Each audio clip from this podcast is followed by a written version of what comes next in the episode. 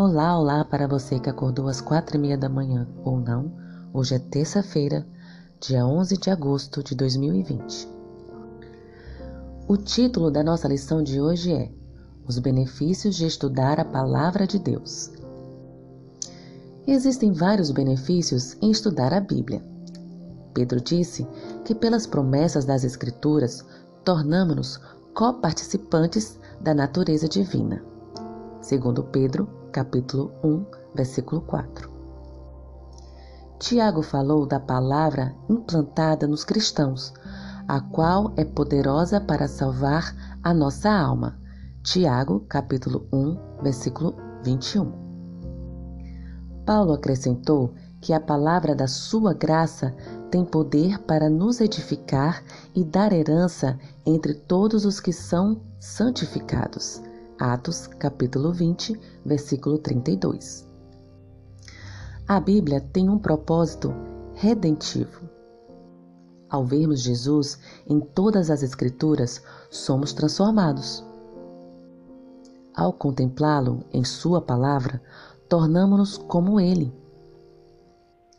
Somos transformados pela contemplação.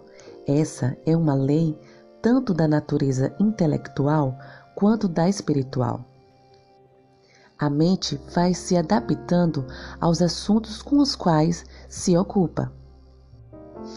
Mãos à Bíblia. Leia 2 Timóteo, capítulo 3, versículos 14 a 17 e João, capítulo 17, versículos 14 a 17. Responda: Quais benefícios adicionais surgem do estudo da Palavra de Deus. Não se esqueça de pegar a Bíblia, ler e responder.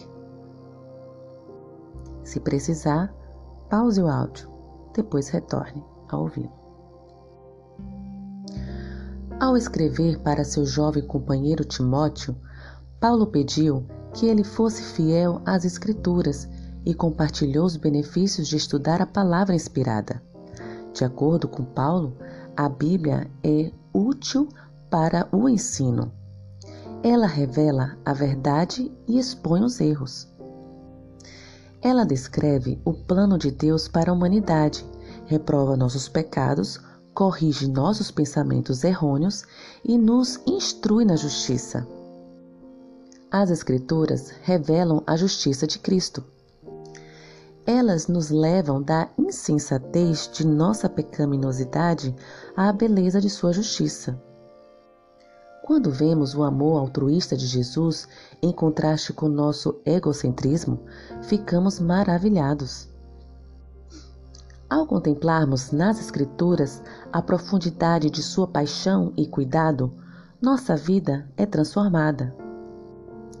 Quando compartilhamos Sua palavra, as pessoas também são radicalmente transformadas.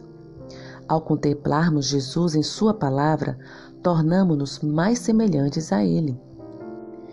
Testemunhar não é compartilhar o que pensamos, nem mesmo o que acreditamos.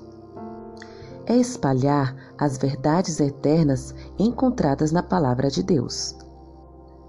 Portanto, quando a Bíblia abençoa a nossa vida, temos a credibilidade para dizer aos outros de que modo ela também pode abençoar a vida delas. Que o Senhor te abençoe. Um bom dia.